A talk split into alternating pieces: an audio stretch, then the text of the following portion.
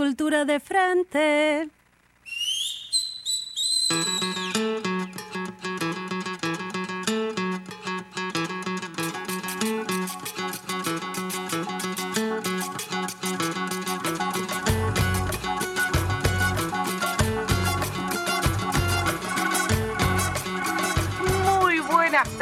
País y aledaños. No saben lo contenta que me pone estar en el aire de radio. Caput. Caput, muy buenas Wow. tardes a todas, a todos y a todes. Hola, Facu. La verdad que a mí también me pone muy contento. Semana difícil Uf.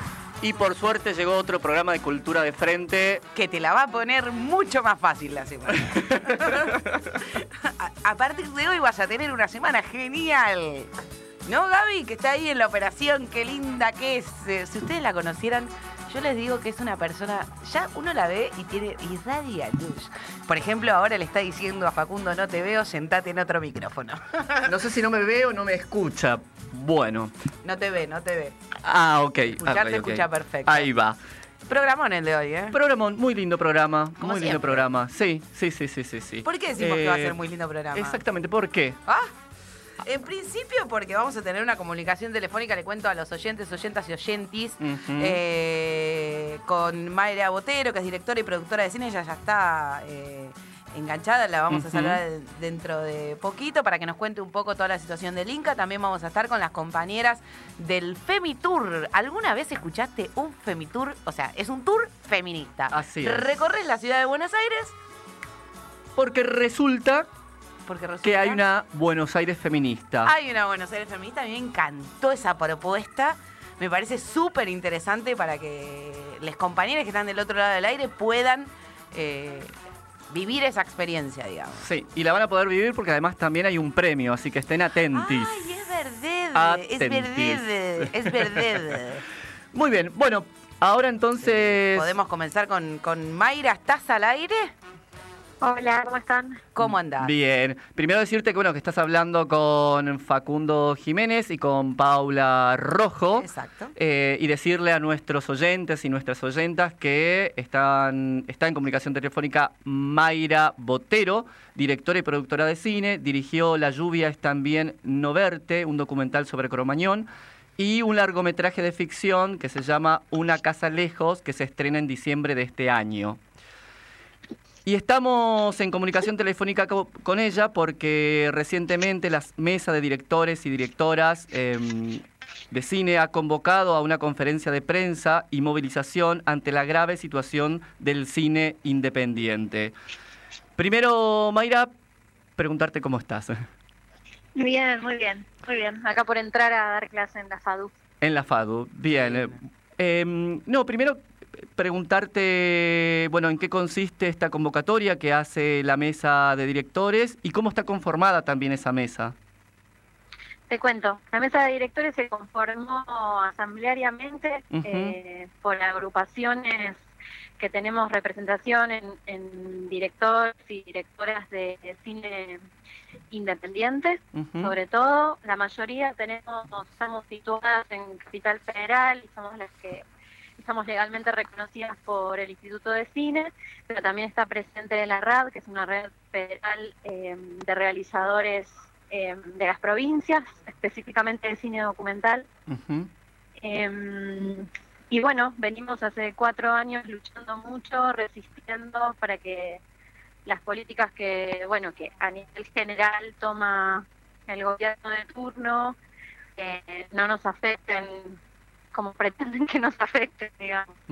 Que desde nuestra perspectiva es la desaparición, lo que se intenta es la desaparición del cine independiente, como, la, como, como sucede en todos los espacios económicos, el intento por reducir al máximo eh, cómo se reparte la riqueza, ¿no es cierto? Sí. Claro, obviamente es mm, el, el Estado no aporta ningún sustento económico dentro de lo que son el Inca eh, y dentro de lo que son los colectivos independientes, entonces eso hace que las producciones bajen, eh, etcétera, etcétera. Sí, sí, el Instituto de Cine tiene dinero, eh, porque bueno, recibe, recauda de los impuestos de, todo lo que se comercializa en contenidos audiovisuales, en la televisión, en el cine, eh, y es un impuesto específico que le va a la misma caja del cine para poder realizarnos eh, en, en lo cultural, realizarnos como en lo general de lo que eso significa. Sí. Eh, y esa caja por ahora la tenemos, hay una, posiblemente llegue a una caducidad en el 2022, o sea que eso también es una lucha para dar la especificidad de esa, eh, ¿cómo se dice? De ese, de, de ese impuesto, que es específico para el cine, eh, existe. El tema es que eh, el instituto, como, como todas las instituciones del Estado, tiene que gobernar, eh, tiene que gobernar a sí mismo repitiendo el gobierno. El instituto, por ejemplo, está compuesto por tres espacios, el presidente del Instituto de Cine y el vicepresidente, por un lado, el consejo asesor por el otro, que se conforma con eh, representantes de la producción audiovisual y la mm, Mayra, perdón, La- se te entrecorta un poco la comunicación. Yo no sé si por ahí moviéndote un poquito vamos bueno, a sí mejorarla. me muevo, me muevo mientras hablo. Viste la parabólica. Gracias. Había una Sí, publicidad tal que cual. decía la, pala- la parabólica. ¿viste? para poder hablar cuando empecé el celular. Sí. Bueno, voy a ir para afuera. Eh, Bien, Pero, entonces. bueno, ah, el gobierno está, está compuesto además por la Asamblea Federal con representantes de los secretarios de cultura de todo el país. Sí. Eh, de manera que, bueno, todo lo que se regule en términos de política cinematográfica Sí. tiene que pasar por esos tres espacios. En este momento la Asamblea Federal no está sesionando porque no se la convoca, la- el Consejo Asesor no fue nombrado por el presidente de la Nación, por lo tanto no existe, y el presidente solito está gobernando porque ni siquiera tiene vicepresidente, de manera que toma todas las decisiones eh, sobre el destino de los trabajadores y trabajadoras, técnicos, directores, productores, que es inmensa, es gigante. Em, por ejemplo, no tenemos noción de cómo se está manejando el presupuesto ni cuál es, porque no ha pasado por estas instancias de evaluación. Claro. Qué loco, ¿no? se- Un gobierno que milita mucho la transparencia. Ujú. No, de transparencia hay No muy tiene poco nada. en el Instituto de Cine en este momento y se subejecuta el presupuesto. Sucedió el año pasado y está sucediendo esta vez. Quiere decir que no solo hay dinero, sino que no se está utilizando como se debe utilizar, como debe regularse la ley de cine que tenemos. Ah, mira qué parecido Todo con el es- Fondo Monetario Internacional. Todo eso es lo que lo que queremos seguir denunciando, pero Ujú. sobre todo este poner muy sobre la mesa que no le vamos a permitir a este gobierno terminar su mandato con tanta impunidad y que queremos que si siguen o si vienen este nuevos gobiernos eh, tengan en cuenta que estamos muy presentes intentando que las cosas funcionen como deben ser. Claro. Em, y para que nuestros oyentes y oyentas sepan eh, dónde y cuándo se va a llevar la conferencia de prensa. Nosotros nos vamos a encontrar mañana miércoles a las 18 horas en el Cine Gomón, que todos estos años ha sido el templo Total. donde defender nuestro cine, es en Congreso y mm, vamos a estar presentes, se han adherido infinidad de agrupaciones, de asociaciones, eh, todo el país sabe que vamos a centrarnos ahí mañana a leer nuestro documento y a, y a contar las distintas realidades en todos los espacios del país, las problemáticas de género, em, todo lo que tenemos para decir de la producción audiovisual actual. Perfecto. Bien, y una última consultita, quizás este, en otro sentido. Eh, no, preguntarte sobre tu última película, cuándo lo estrenás, cómo lo estás viviendo, digo, porque pese a bueno toda esta situación horrible por la que está atravesando el cine independiente, uno, una, sigue produciendo, sigue trabajando, y me parece que está bueno también difundirlo. Sí, muchas gracias. Bueno, la película que estamos por estrenar se llama Una casa lejos. Eh, es una ficción que protagoniza Estela Galazzi, Valeria Correa y Carlos Ripkin, que hicimos con muchísimo esfuerzo. Es un proyecto que, mm, que se aprobó con el plan de fomento anterior. Eh, el plan de fomento es la regulación de la ley de cine. Eh, Eso es lo que te iba a preguntar, ¿cómo era que habían gestionado? Claro, en ese momento los realizadores más nuevos teníamos restricciones para acceder a los subsidios, pero no tantas como ahora. Total. Eh, entonces en ese momento pudimos aplicar, nos preclasificaron el proyecto eh, y con mucho esfuerzo, con financiación eh, personal, de Mm. amigos, etcétera, pudimos este, sacarla adelante y, y ahora este, soñando con poder estrenarla, creemos que va a ser en diciembre. Bueno, entonces seguramente te invito ya desde ahora para cuando nos acerquemos a la fecha de estreno te puedas venir al programa vos y parte del elenco Sí. a hablar sobre la película. Sobre esta y también sobre la otra, este sobre Cromañón, la película, el documental de Cromañón. Sí, Así sí, que bueno, sí, eh, eh, La lluvia también a verte está liberada en YouTube hace- desde que la estrenamos, así que pueden verla. Eh, bueno, eso, ha cosechado muchas visualizaciones, así que nos sigue dando alegrías ese documental. Qué bueno. Bueno, Mayra, te agradecemos por el tiempo, por la comunicación y por supuesto, como dije antes, te esperamos acá en el estudio para seguir hablando sobre cine y sobre tus producciones. Yo les agradezco a ustedes, todo el colectivo de cineastas, la mesa de directores les agradece que nos permitan contarles a los oyentes eh, lo que está pasando y todo lo que tenemos para defender. Y por supuesto, el miércoles seguramente Cultura de Frente va a estar cubriendo la conferencia de prensa. Buenísimo, mañana 18 horas. Mañana. Exactamente, mañana. Un Bueno, beso, chicos. un besote enorme. Gracias. Chao, chao. Chau, chau.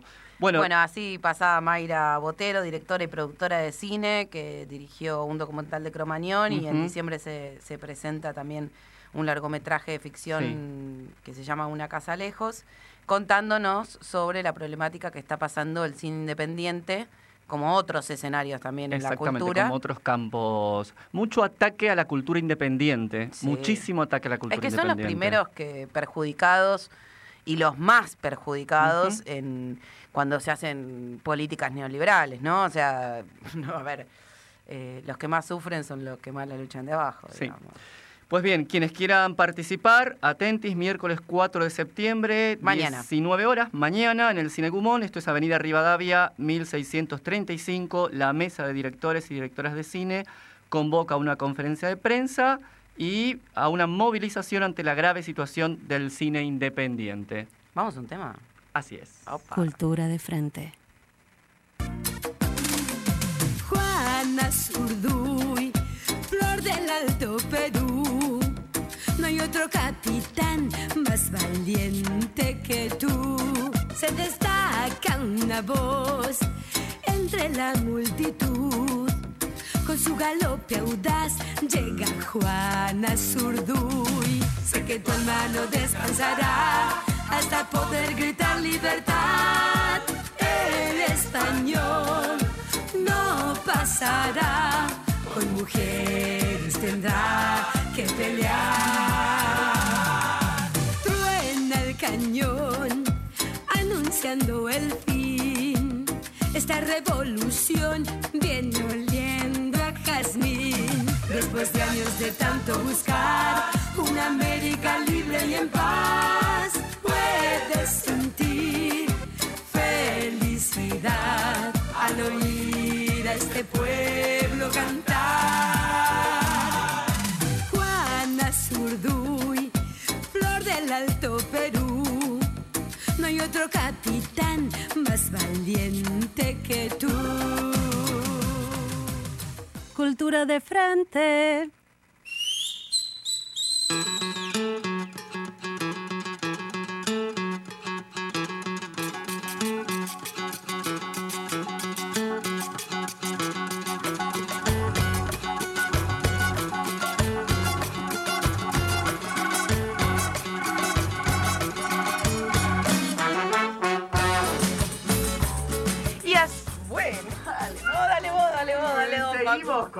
Hermoso programa de Cultura de Frente, ya con nuestra invitada. Sí, de honor. Exactamente. ¿Quién es nuestra invitada de honor? Leticia. Pobre, siempre le digo Leti, pero. No se acuerda de mi apellido, me conoce hace 55 años. Sí, vamos, vamos a contar nuestra intimidad. Somos amigas de hace muchos años. No, no, Leti- Leticia Garciglia. Y Exactamente. lo lee, lo tiene que leer. Eh, lo tengo bien, que leer. Quien junto te con- Garcilia como de apellido. quien junto con Lucía Rivera, Rivero, perdón, Rivero. es una de las dos periodistas feministas que tienen a su cargo el proyecto Femitur, ¿no? Exactamente. Que ahora nos vas a estar contando qué es Femitur. Sí, bueno, primero le mandamos un eh, saludo a Lucía Lucha, Sí, Lucha. eh, para las amigas, que bueno, se sintió mal, está con gripe, así que espero que esté pudiendo escucharnos Ojalá. eh, y no desmayada. no. Eh, pero bueno, ¿de qué se trata el Femitur? Sí. Un poco como el nombre lo dice, es un recorrido feminista por la ciudad de Buenos Aires. Sí. Eh, lo que hacemos es caminar, caminar, que es muy lindo caminar, por las calles de la ciudad, recorriendo las historias de distintas mujeres que fueron importantes en nuestra historia, en la historia de nuestro país y en la historia de nuestro continente. Y bueno, es un poco, decimos, un tour con una mirada alternativa para mostrar otra cara de la ciudad, para mostrar la cara feminista, una cara más social, más inclusiva de la ciudad, en esta ciudad que, bueno, sabemos no es lo más inclusivo que podemos llegar a conocer. Así que, bueno, caminamos tres, eh, tres horas, seis kilómetros, es bastante, Es pero... Pero vamos haciendo paradas, charlando, la gente se saca fotos. Y bueno, salimos desde Puerto Madero, terminamos en Congreso, ahí haciendo algún pañolazo siempre. y, y bueno, es eso, pasamos por distintos lugares bastante representativos de nuestra historia. Leticia, a mí me interesa eh, cómo fue pensado. Para mí no debe ser fácil pensar un recorrido No, en primera instancia, ¿no? No. Porque lógicamente uno hay lugares donde son obligatorios pasar, pero por ahí no te quedan tan a mano uno del otro. O sea, ¿cómo- debe haber sido un trabajo. ¿Cómo fue ese? Bueno, primero hicimos una especie de lluvia de ideas y en esa lluvia de ideas fue como, no, bueno, todos los lugares que se nos ocurran los fuimos poniendo y nos terminó quedando un recorrido que empezaba en Barracas y terminaba en Belgrano. Uf, Eh, entonces era como, bueno, me parece que esto no va a ser posible y empezamos a acotarlo. Lo hicimos como, no sé, crono- hay lugares que son obvios, ¿no? O que bueno, era medio obvio que queríamos empezar en Puerto Madero porque queríamos recorrer distintas eh, calles con nombre de mujer. Y también había lugares en donde no podemos dejar de pasar, que uno es el monumento a Juana Zurduy, que dijimos, bueno, o sea, es casi el único monumento de mujer en la ciudad de Buenos Aires, no podés no pasar. Eh, bueno, Plaza de Mayo, contar la historia de las madres y las abuelas de Plaza de Mayo. Eh, más allá, digo, recorremos la historia de un montón de mujeres, más allá si se consideraron o no feministas en su momento de la historia, pero que sí, eh, las mujeres en general consideramos que fuimos invisibilizadas, entonces la idea es visibilizar esto. Y bueno, sí, después, eh, a ver, había hay todavía paradas que vamos discutiendo, ¿no? A veces queremos agregar calles, sacar calles. bueno, otra que era medio infaltable era la de Vita, que si bien uno puede estar, mm, quererla más o quererla menos, bueno, es el voto femenino más o menos, que, mm, podríamos decir que empezó ahí, entonces Sí. bueno. eh, y el Congreso también era otra que decís, bueno, está, no sé si hay, no hay un monumento a una mujer, una foto, pero si no terminás esto en el Congreso, ¿dónde? ¿No? Eh, así que bueno, y sí, bueno, hay lugares que nos quedaron afuera. eh, varios, algunos más recovecos por ahí, más del sur o más del norte de la ciudad, pero que se hacía imposible hacer caminando. Y ya hacer un tour que, que no fuese caminando ya dejaba fuera o a personas que, no sé, si lo hacíamos en bicicleta, no, po- no pueden Total. andar en bicicleta, o hacerlo en un transporte ya implica un riesgo mayor, toda la cuestión de contratar un seguro, un costo, entonces era bueno, lo hacemos caminando, todo lo que quede más cerquita y nos entre, lo metemos. Así que bueno, Eh, ustedes son periodistas, sí, pero están haciendo algo que tiene que ver con el turismo. Sí. Intento pensar también, esto yo siempre intento pensar, ¿no? No quiere decir que lo logre. está- está muy bien, se intenta. pero- Intentamos ser periodistas también. Intentamos ser periodistas en una Argentina compleja en este momento. Pero también la forma de contar debe ser eh, atractiva, ¿no? Y Eh, sí. A ver, eh, básicamente un poco sentíamos que lo que queríamos decir es lo que decimos todos los días en la radio, en nuestros medios, y decírselo a otras personas. Entonces, sí hay un poco de, de- de cómo contar y, y mucho también de la pasión, ¿no? Hay, como nos ¿Cómo es autodefinimos como periodistas feministas y no hacemos un recorrido de guía turística que te muestro la ciudad y te cuento, o sea, como que el tour está muy, eh, muy atravesado por la pasión que sentimos por cada uno de esos lugares, incluso cada una de nosotras tiene como sus ídolas, ¿no? Cuando pasamos por eh, Julieta Lanteri, Lucha puede quedarse como tres horas hablando de Julieta Lanteri o de Vita, vos la ves a Claro. Lucha hablando de Vita y es como que, no sé, se le mueve todo y yo cuando estoy al lado del monumento Juana Zurduy me, Claro. me- me muero. Entonces, bueno, ahí es como que se, me parece que se transmite un poco esa pasión, que no es, bueno, hacemos un tour eh, cual guía turística y mostramos las cosas que hay que mostrar, no sé, es como un poco también nos recorre nuestra propia historia lo que, lo que mostramos. Yo creo que también esta cosa de lo que decimos, por ejemplo, la- la- las feministas, de escribir otra historia, ¿no? Esto de poder, eh, ante determinados dolores, transformar y crear, por ejemplo, esto lo que es el Femitour, ¿no? Eh, capaz, cómo, eh, me gustaría preguntarte cómo recibe la gente eh, ese recorrido, digamos, porque desde el lugar de la pasión de ustedes y yo, ¿cómo es la respuesta también de la gente? Intento también pensar que no son solo mujeres. No son solo mujeres, hay que decir que la mayoría que vienen son mujeres. es lo que viene, viene pasando, están súper invitados todos los varones y todas las disidencias. Pero sí, es verdad que la mayoría de las que vinieron hasta ahora son mujeres y quizás algún compañero traído o algún suegro que le regaló el tour a la nuera o algún padre que le regaló el tour a la hija, como más a modo de te regalo o te acompaño, ¿no? Están viniendo. Todavía no tuvimos varones eh, solos, digamos, pero bueno, desde ya que están recontra mil invitados. Eh, me olvidé la pregunta que me hiciste.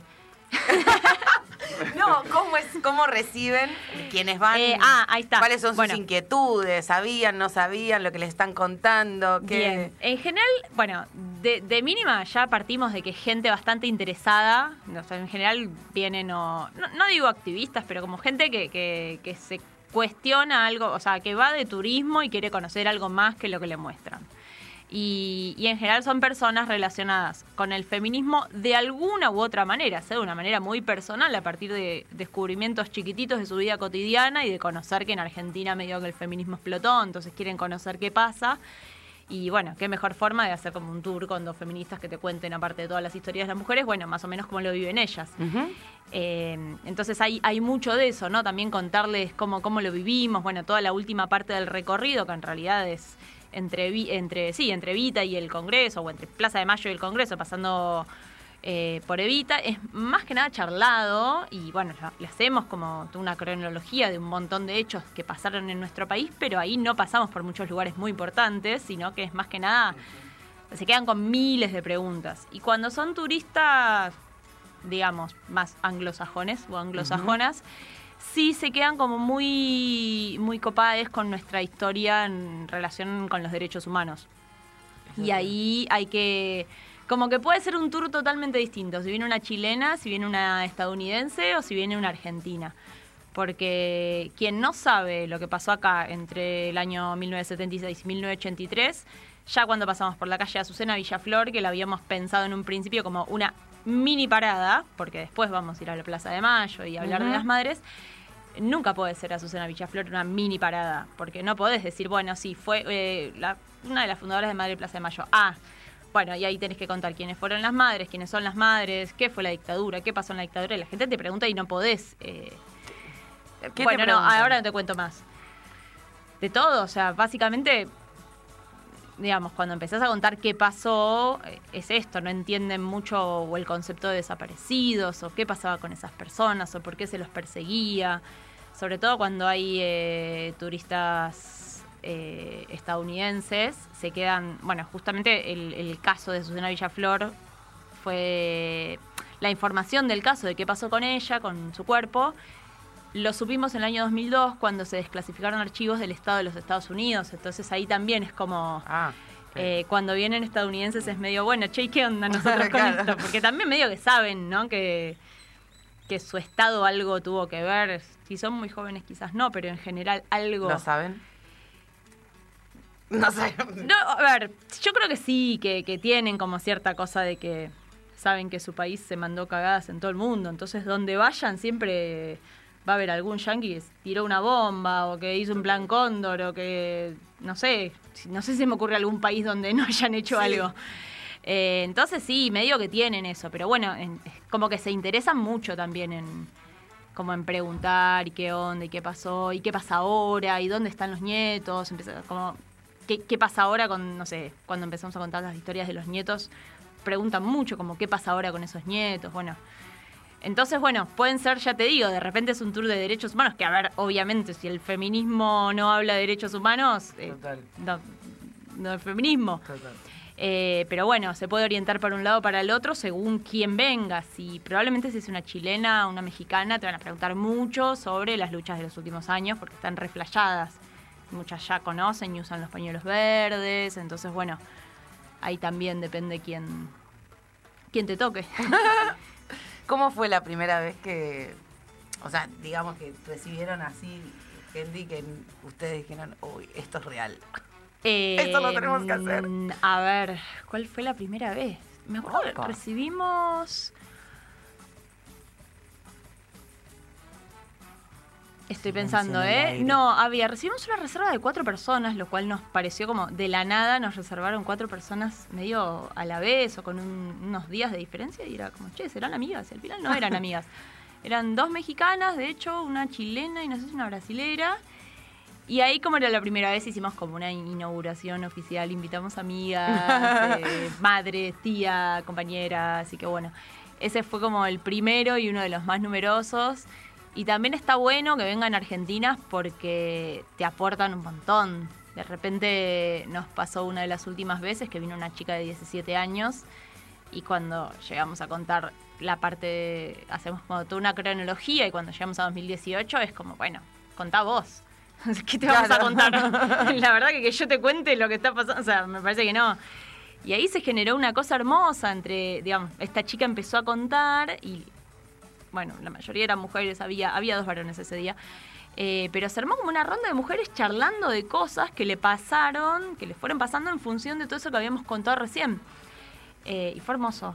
Pues yo me quedé ahí parada mirando y dije, esto es muy lindo. Me, me, me generó una sensación de, de emoción.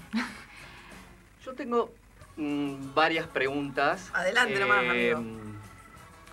Bueno, la voy a hacer y después me gustaría escuchar un audio este, que creo que, que viene a cuento de todo lo que estamos hablando.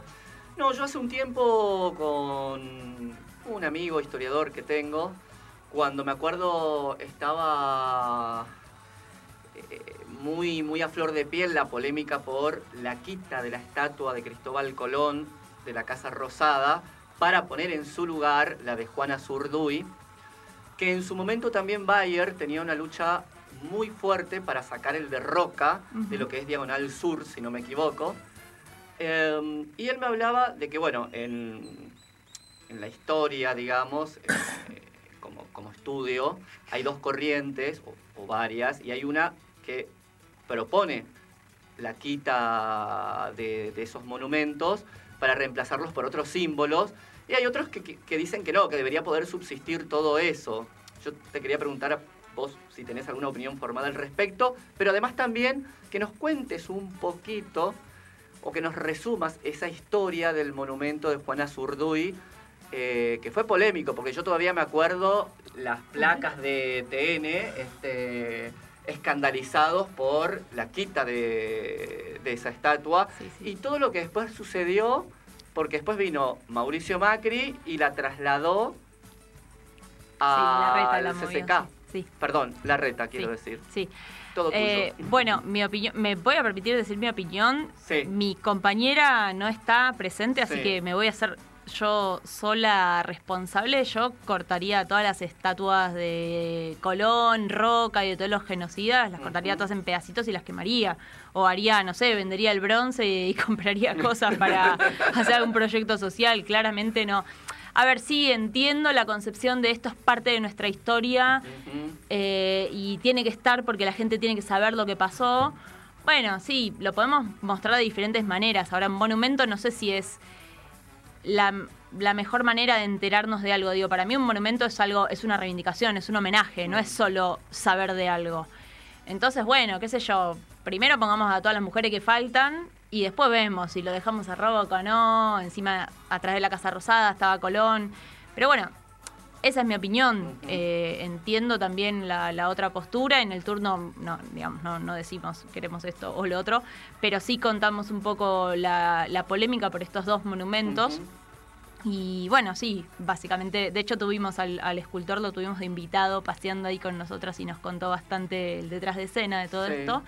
Y bueno, a ver, básicamente la, la estatua de Colón ya se había mandado ahí al, al aeropuerto, ahí cerca de Costanera Norte, se habían mandado en pedacitos la gente muy escandalizada porque Colón estaba descuartizado. bueno, ahora ya está ahí armadito de nuevo Con mirando sí. hacia Europa, que es de donde vino.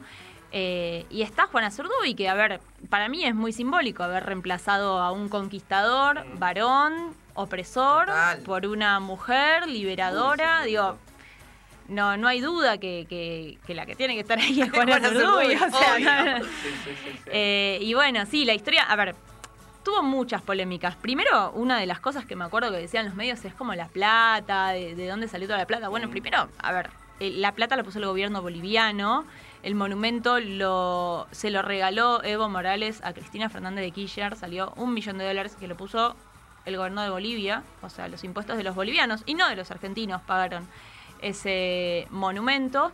Y después, bueno, toda la polémica por dónde iba a estar, dónde no, y cuando aparece la idea de hacer el Paseo del Bajo, eh, la reta dice, bueno, la tenemos que sacar de ahí de, de la rotonda esa donde está la, la Casa Rosada y la vamos a pasar al CCK con todos los cucas, cacas, mierdas. No, claro.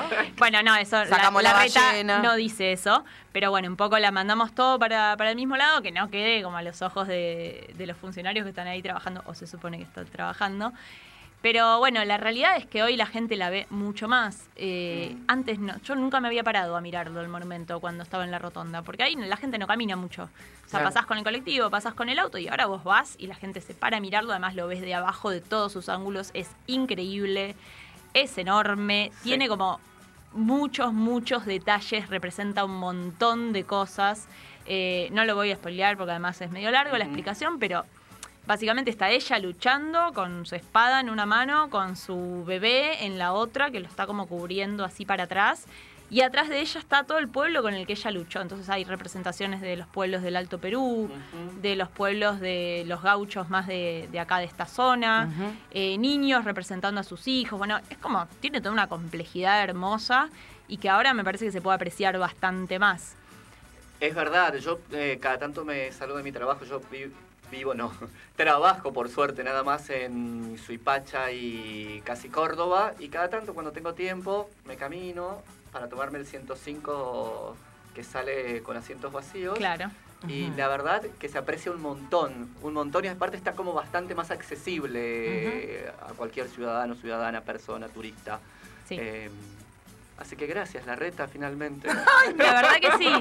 Sí, yo no sé si lo hizo a propósito, de mero populista que es, o bueno, simplemente le salió mal la jugada. Ahí en, en el tour hacemos varios, digamos, hubo varias polémicas con varios de los monumentos por los que recorremos. Otro es Lola Mora, que también en su Eso principio era, era un escándalo la fuerte de las Nereidas, la habían puesto en el centro, después la movieron a la parte de Puerto Madero, donde Puerto Madero en realidad no existía, estaba Ujú. la costanera Baldíos, o la gente en todo caso iba a tomar sol y a bañarse, pero no era como un lugar céntrico de la ciudad.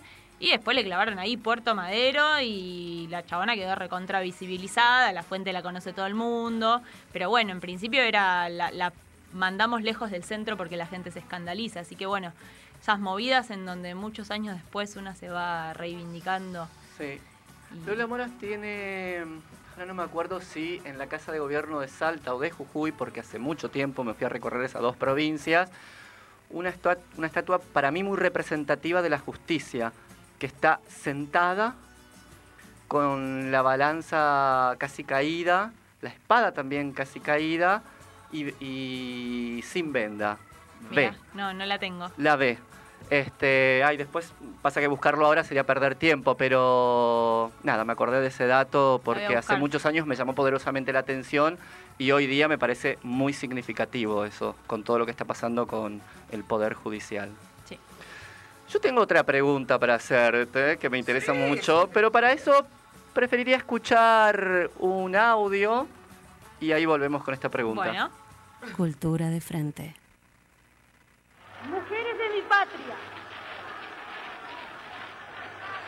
recibo en este instante de manos del gobierno de la nación la ley que consagra nuestros derechos cívicos y la recibo ante vosotras con la certeza de que lo hago en nombre y representación de todas las mujeres argentinas, sintiendo jubilosamente que me tiemblan las manos al contacto del laurel que proclama la victoria. Aquí está, hermanas mías, resumida en la letra apretada de pocos artículos, una historia larga de luchas, tropiezos y esperanzas. Por eso hay en ella crispaciones de indignación, sombras de, de ocasos amenazadores, pero también alegre despertar de auroras triunfales. Y esto último que traduce la victoria de la mujer sobre las incomprensiones, las negaciones y los intereses creados de las castas repudiadas por nuestro despertar nacional.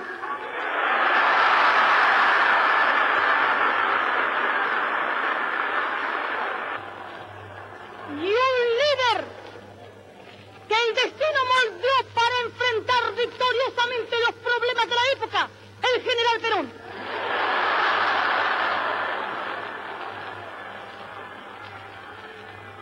Con él, con él y con el voto contribuiremos a la perfección de la democracia argentina, mis queridas compañeras.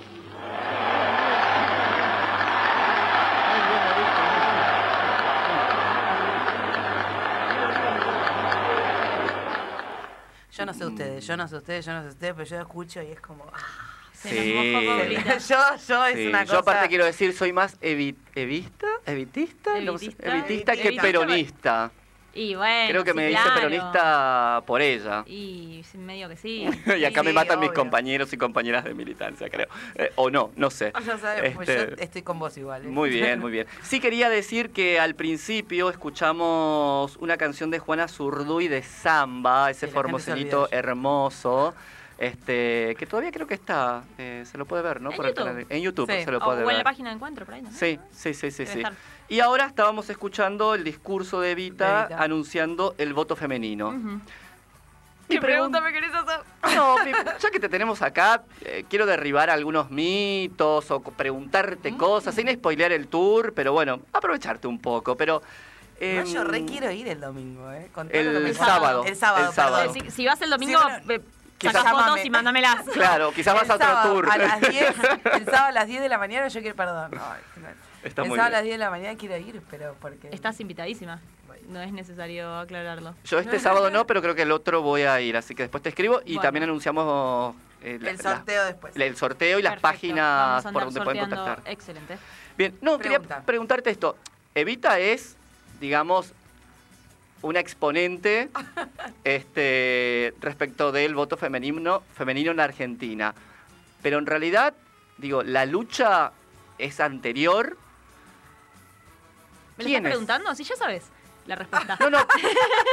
pero si nos podés contar quién Háblame de es. Julieta Lanteri. Pero exactamente, que- igual creo que también hay otra persona. Es Hay Julieta varios, sí. Lanteri, Exactamente. Es Alfonsina Storni, sí, es sí, sí, Victoria es Alicia Moreo Justo. eh, Alicia Moreno Justo, son un montón de...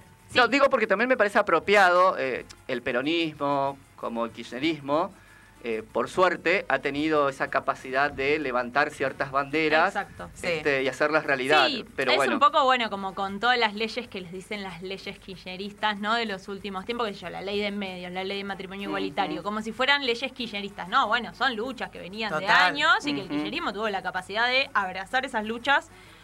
Y después, bueno, criticaremos si lo hizo para conveniencia propia, por populismo, por lo que sea, pero bueno, digo, salieron en ese momento y un poco pasó lo mismo con Evita. Muchos dicen, no, nos pasó una vez que vino un señor al tour y dijo, bueno, pero Evita sacó la ley de voto femenino porque necesitaba los votos.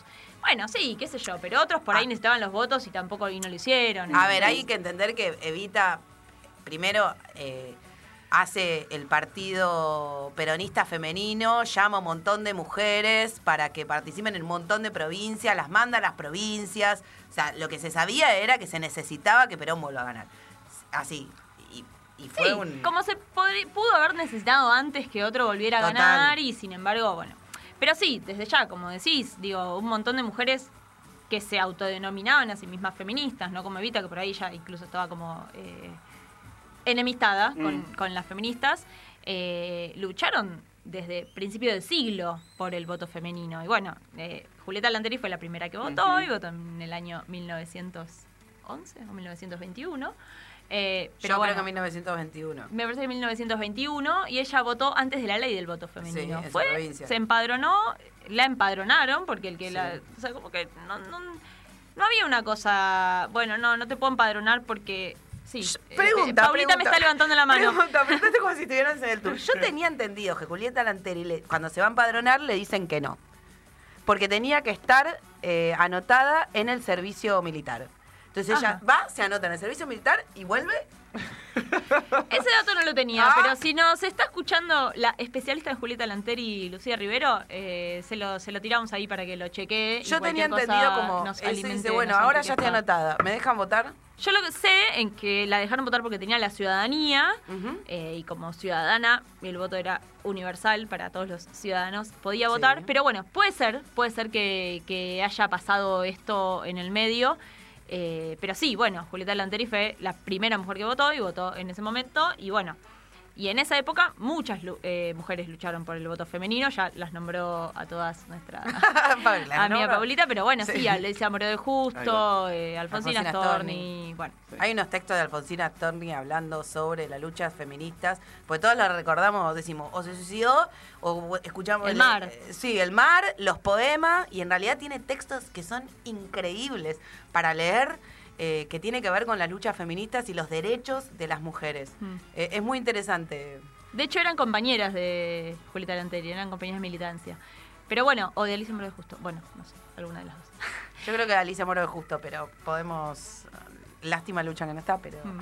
Pero bueno, sí, esto es, eh, digo, la. mm, Quizás lo de Alfonsina es una de las cuestiones más representativas de cómo se ha visibilizado o invisibilizado a las mujeres, ¿no? Como una mujer tan importante, de repente la acordamos, la recordamos por el mar, por el suicidio, qué sé Sí. yo, y todo lo otro se Es lavó, verdad. se quedó afuera, no sabemos quién Sí, fue. una cosa romántica, algo romántico de que ella se termina suicidando por un amor que no, o sea, Sí. es, eh, como nos pasa en la mayoría de las historias, Exactamente. no sé, de Frida que romantizan con Diego Rivera, no, tampoco. Eh, a mí me, saliendo un poco, si puedo, de... Ah, yo tenía una más en No, no, esta no. línea, pero si Ah, no, ah, dale, dale, me guardo. Dale que seguimos con esta línea y yo después salgo con... No, porque a mí me llama mucho la atención eh, las dos caras de Vita en el ex edificio de la CGT, este, hoy hecho eh, Ministerio de Desarrollo. Eh, ¿Existe todavía? Porque yo con este gobierno no sé qué Sí. ministerio Sí, existe el Ministerio de Desarrollo Social es... Eh, Sí, sí, está sí, sí, sí, Carolina estaba, Carolina. estaba modelo. simplemente bromeando. Sí. Eh, porque hay, No, perdón. Leticia cierra los ojos diciendo, dale, feminismo. No voy a decir nada al aire. No, esto sí. Porque a mí me llama mucho la atención que, digo, es una Evita la que mira hacia el norte y otra Evita la que mira hacia el sur. Eh, ¿Qué quiere decir eso? Si se puede contar, si no, pobre, estamos spoileando todo el tour y... No, no, está bien. Sí, bueno, la, la historia cuenta, que no lo cuento yo, lo cuenta la historia, que la que mira hacia el norte está como más eh, enojada, más combativa, ahí hablando con el micrófono, y eso era porque en la parte norte de la ciudad vivía la gente, los más pudientes, los que en general no, no eran los más... eh, las más y los más asiduos seguidores de, de Evita.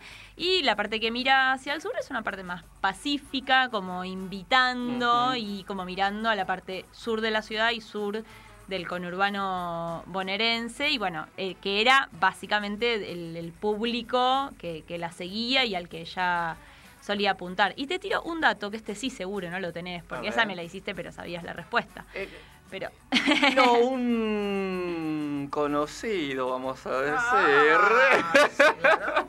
Eh, un viejo conocido este, geógrafo me contó más o menos, pero no estaba muy seguro él, entonces quería chequear esa información. Sí, bueno, dicen que la historia es esta y aparte, si ustedes miran, Si ustedes lo miran, de- nosotros pasamos por la parte norte, porque es, eh, digamos, pasamos por Avenida Mayo. Si ustedes miran a simple vista esto que les digo no se va a ver, pero después le sacan una foto y la agrandan o lo buscan en internet y hacen zoom, porque tenemos nuevas tecnologías y podemos no ir hasta el lugar para ver las cosas. Eh, en los rulitos, ella tiene como un rodete. En los rulitos de su pelo hay un número que obviamente no se ve a simple vista, pero ese número es 2025. Si uno lo acerca y lo busca, está como así, como en un curva, 2025, y es la hora en la que Evita se murió. Ah. Así que bueno, ahí también hay como un homenaje y es bastante claro. Cuando lo ves, es- ah, sí, dice 2025. no claro. Mira, así que ya tenemos tarea para la Sí, casa. Tienen a- tarea, sí, es lindo. Voy a cambiar la pregunta. A ver. Porque, ¿cómo es armar un tour feminista siendo que la historia siempre la contaron los varones? Y bueno, es hermoso primero, porque todo lo que tenés que para contar nadie lo sabe.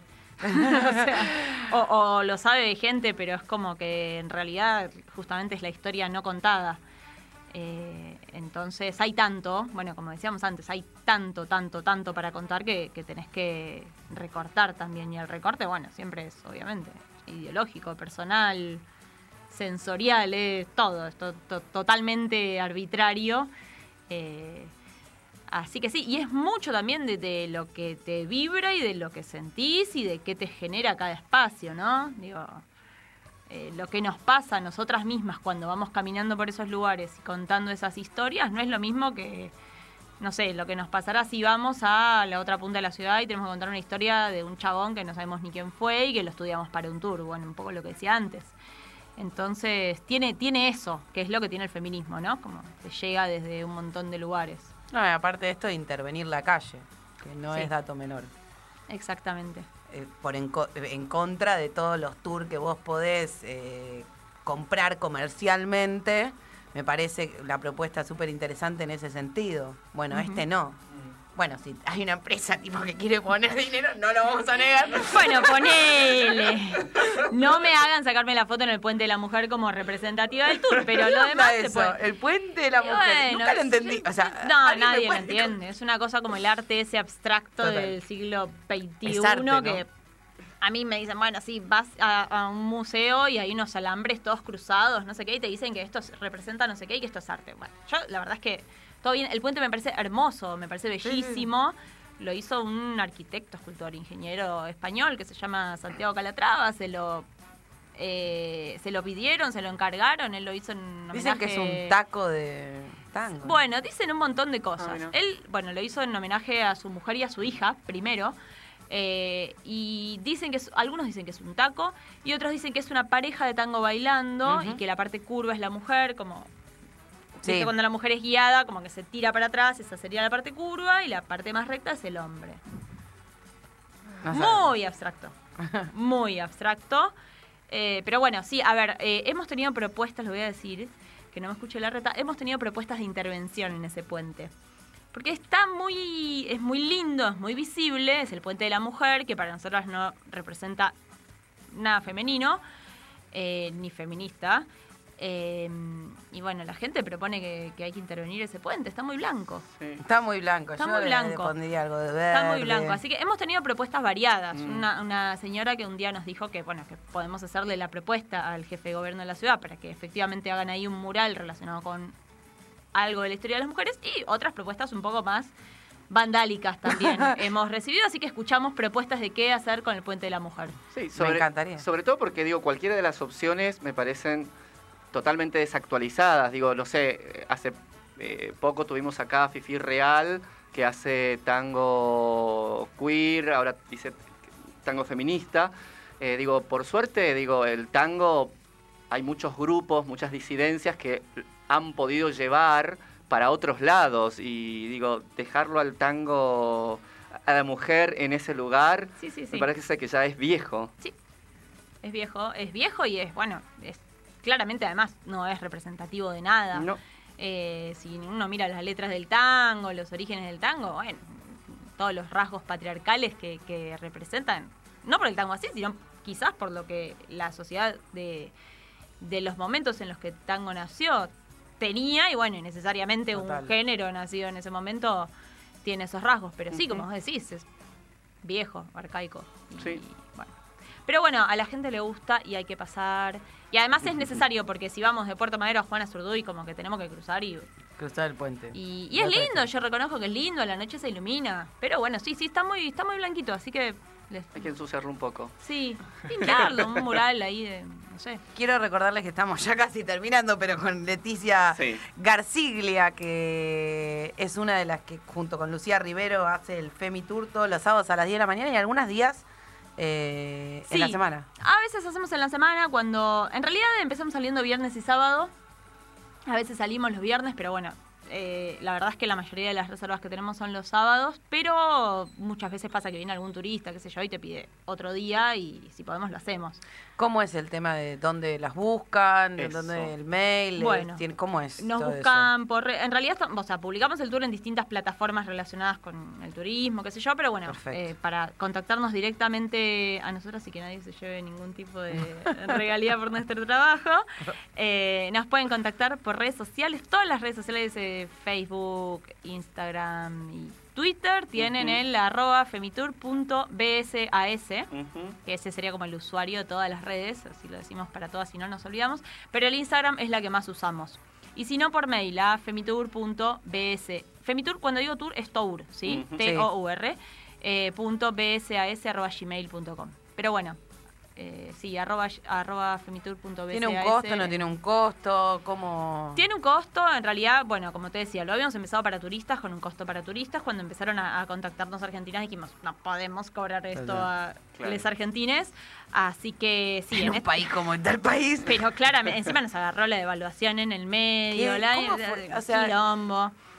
Eh, así que bueno, sí, ahora para las les argentines estamos cobrando 350 pesos, eh, que es eh, precio precio pre-devaluación. Sale menos que una obra de teatro Sí, en, un- sí, en sí. el circuito independiente. Sí, pero bueno, también de vez en cuando hacemos promociones o qué sé yo, organizamos alguna salida con escuelas y obviamente que no vas a cobrar, qué sé yo, si vienen... Claro. 20 o sea, va- vamos viendo, digamos. como Perfecto. Es, es un precio que le pusimos medio De estipulado. hecho, tenemos dos, nos han dicho cómo es. Leti, nos regalan Sí, dos. estamos regalonas.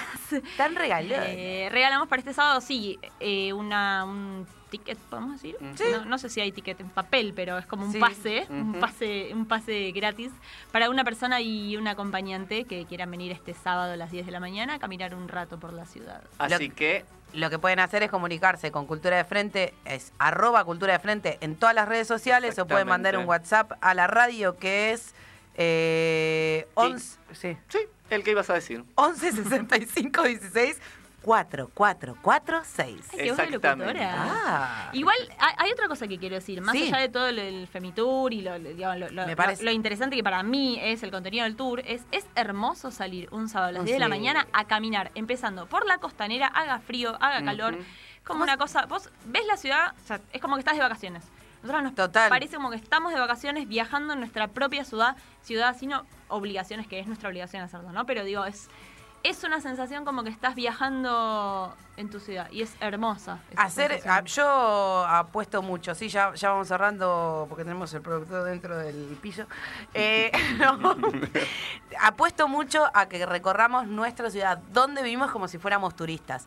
Eso me parece increíble, no es que nos tenemos Sí. que ir de viaje para ver, no sé, determinado monumento, determinado, no, tu ciudad también puede ser Sí. eh, tu país. Sí, de repente te pasa que te conoces todos los museos de París y no ninguno Y de- total. de Buenos Aires. Sí. Sí, ah, Bueno. bueno, ¿qué onda? Y agrego algo más, para quienes venimos del interior, hay gente que no le gusta que diga del interior, pero como yo vengo del interior, no, también digo, porque a veces uno viene a ver lo obvio, lo más Lo vi- obvio. lo hegemónico de Buenos Aires. También está bueno enterarse en este programa que es federal, eh, que hay otra Buenos Aires invisibilizada y que está bueno conocer esto. Y es que está bueno verla.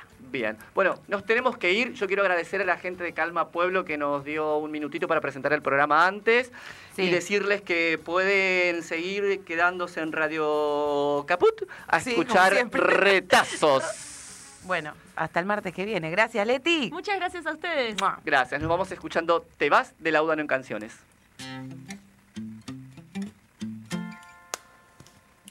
Y te vas, te vas, te vas y yo me quedo pateando la ciudad, soñando con veleros que dejen mi tristeza muy lejos de la costa, que alejen el dolor. Acá ya veo moscas, yo me encuentro acá, cantando de costado tu mano tan travieso y baila en otro lado. El humo del tabaco dibuja en mi cabeza, resaca de tus besos, resaca de cerveza.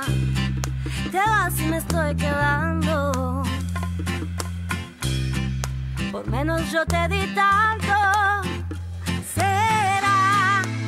lo que pudo ser no. Tanta soledad escondida, te vas, te vas, el mundo sigue entero. Me quedo acá tapando los agujeros. Calma, espero mi casa ya.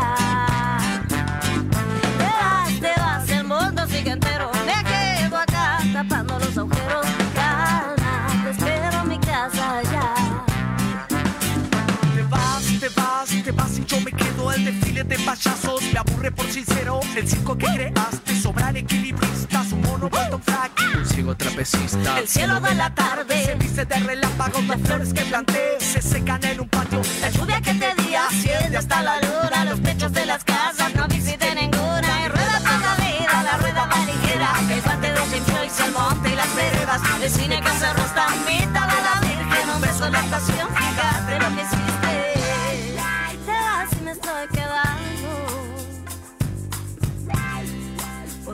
yo te di tanto.